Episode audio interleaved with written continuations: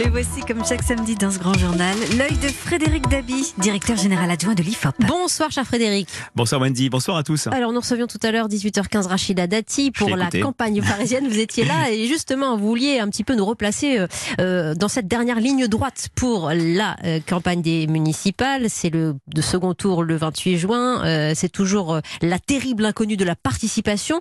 Dans quel état d'esprit semblent être les Français? Mobilisés ou pas? Oui, euh, Rachida Dati en parlait, la participation pour ce second tour demeure l'inconnu principal. Et ce que l'on voit sur le terrain, à travers les enquêtes d'opinion, c'est que cette campagne, qui est pourtant la plus longue par définition de la Ve République, peine à monter euh, en puissance avec ses inquiétudes mmh. économiques euh, en toile de fond.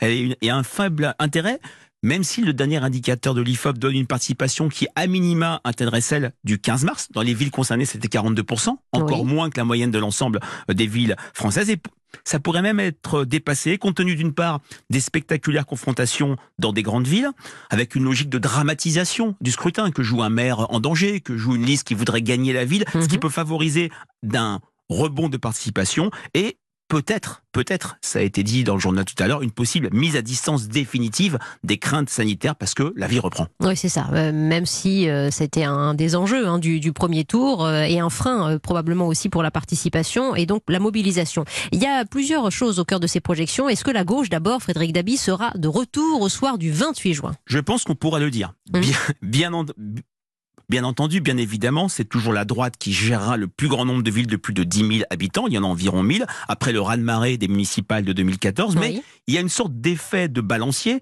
Le Parti socialiste a toutes les chances de conserver la plupart de ses bastions peut-être Paris comme symbole, même si Rachid Dati, on l'a entendu, extrêmement euh, combative, et le PS a des chances assez importantes de remporter des victoires très symboliques.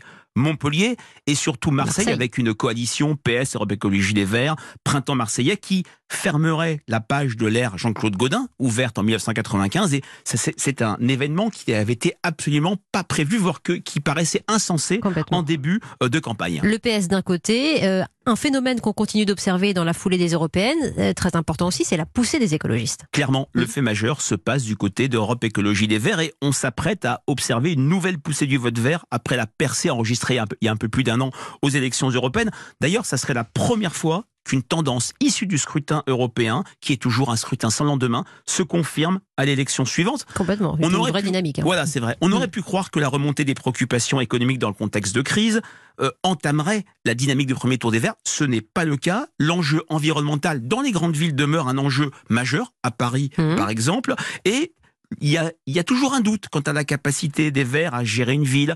Euh, est-ce qu'on peut leur donner les clés? Est-ce que c'est pas un saut dans l'inconnu? Ce doute existe, mais il reste cantonné dans l'électorat de droite voire dans l'électorat d'En Marche. D'autant qu'on a des victoires potentielles dans, de grands bastions, de grandes villes. Hein. Oui, alors 2014, c'était le coup de Grenoble qui était, un, qui était la seule et unique victoire probante des Verts. Là, la victoire est à portée de main euh, à Toulouse, à Lyon, l'air colon serait définitivement fermé. Euh, à Besançon, à un degré moindre à Bordeaux, car le maire sortant a euh, noué une alliance avec euh, La République en marche. Il y a également, c'est pas du gauche-droite, mais un duel très serré entre Europe Écologie et le Parti Socialiste à Lille. Un sondage IFOP pour la Voix du Nord donnait 39 pour, Martine Aubry, 37 hmm. pour Stéphane Bali, le candidat Europe Écologie Les Verts. C'est peut-être le dernier combat de Martine Aubry. Il y a vraiment Europe Écologie Les Verts qui, dans les grandes villes, semble au rendez-vous, à l'instar de ce qu'on a vu aux élections européennes. Une dynamique donc, euh, vous ajoutez à cela les discours sur la relance propre, euh, ça peut augurer de quelque chose d'intéressant pour euh, les Verts à l'échéance 2022, la présidentielle? Voilà, on voit très bien qu'on n'est pas comme dans le passé où on opposait les enjeux économiques et les enjeux environnementaux. Cette bataille d'Hernani a cessé et c'est vrai qu'on pourra s'interroger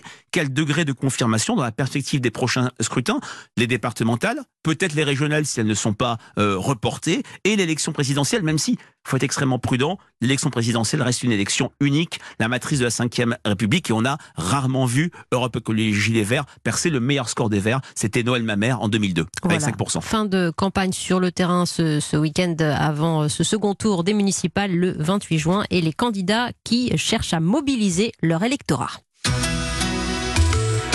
Et puis Frédéric Dabi à la une encore cette semaine, et eh bien votre œil reste nostalgique. Écoutez c'est les Indiens et les bûcherons. Alors le bûcheron, il est en train de couper du bois et il dit, je vais demander à un Indien s'il va faire froid cet hiver, parce que les Indiens, ça doit s'y connaître bien en, température. Alors l'Indien, il dit, non, Est-ce que vous croyez qu'il va faire froid cet hiver? Alors l'autre il fait Oh oui, hiver rigoureux. Alors le bûcheron il coupe encore du bois, il coupe, il coupe, il a un gros tas derrière lui. L'Indien repasse, il lui dit Oui, oui, très rigoureux l'hiver. Alors il recoupe du bois, il a un énorme tas. L'Indien repasse, il dit Oh là là, très très rigoureux. Mais il dit Comment tu le sais? Parce qu'il dit Chez nous, il y a un dicton. Quand l'homme blanc coupe du bois, c'est que l'hiver sera rigoureux. Quand l'homme blanc coupe du bois, c'est que l'hiver sera rigoureux.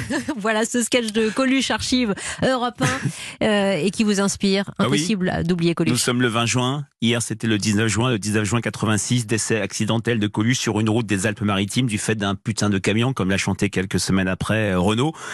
Coluche aurait 75 ans euh, aujourd'hui. Alors j'ai pas la prétention de parler de Coluche et de euh, restituer euh, sa carrière, mais ça a été un ovni dans le paysage français, multifacette, comique, acteur, artiste engagé bien sûr avec ses restos du cœur qui continuent, j'ai envie de dire malheureusement de lui survivre. Et puis il y a un lien très fort, Wendy, entre Coluche et, et Europe C'est le souvenir euh, que j'ai le plus en moi, c'est cet été 85 où avec euh, Marise, il y avait cette émission. Il y en aura pour tout le monde et il n'y avait pas de fil rouge, il n'y avait pas d'invité, il n'y avait pas de conducteur. Cette émission, c'était c'était Coluche et c'est dans sur l'antenne d'Europe 1 qu'il a pour la première fois esquissé cette idée de cet appel qui conduira à la création des restos. Ouais, Coluche euh, en, en roue libre euh, euh, avec ses, ses, enfants, hein, Romain et, Marius, qui aujourd'hui perpétuent voilà, cette, cette, tradition et ce rituel des, des, mm. des restos du cœur. C'est vrai que bah, Fabien Lecoeur, vous connaissez bien Europe 1 aussi. voilà, l'histoire de Coluche et d'Europe 1, s'il n'y en a pas une de plus. Oui, c'est une histoire passionnelle et une vraie. Enfin, en tout cas, c'était très avant-gardiste pour l'époque. une vraie belle idée. Vous étiez donc déjà auditeur d'Europe 1, ah, Frédéric Dabi.